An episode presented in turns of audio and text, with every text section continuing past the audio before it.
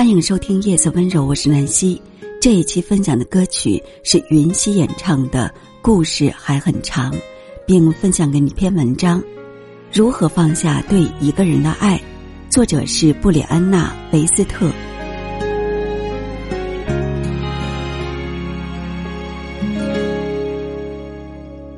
经历失去后会有两种结果：你失去了一样东西，你用另一样东西来替代它，那比你失去的东西更好，让你更幸福。你失去了一样东西，即使有其他东西替代它，它也不会消失，你对它始终难以忘怀。有人说，那些你无法忘记的事情，注定还会出现在你的脑海里，那是深爱一个人的必然结果。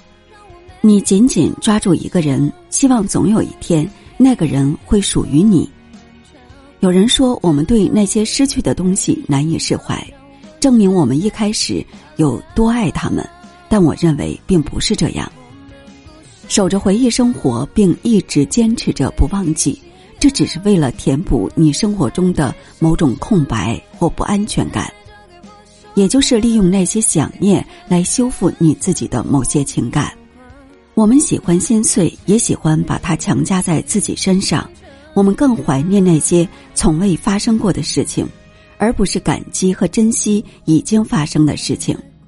我们开始想念我们从未拥有过的东西，只存在于脑海中的东西，在这个虚假的现实中创造出来的东西。容易被替代的东西，通常是那些你没有赋予其存在意义的东西。也就是说，他们的存在对你来说无足轻重。那些永远留在你脑海里的东西，并不会告诉你什么是命中注定，而是会让你明白有什么是你仍然无法接受的。你知道无条件的爱是什么吗？无条件的爱是即使一个人并没有无条件的爱你，你也会无条件的去爱他。那是一种没有伪装的爱。我们宣称要追求他，却并没有理解其中的含义。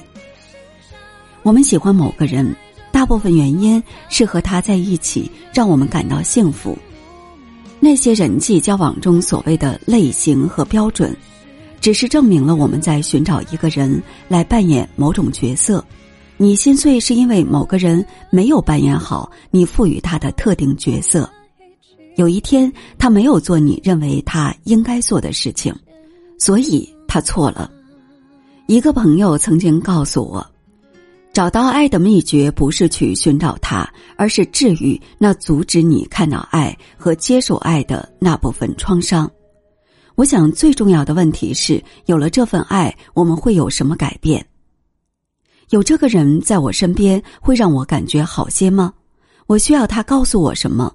我需要他证明什么？他对我的自我认知起到什么作用？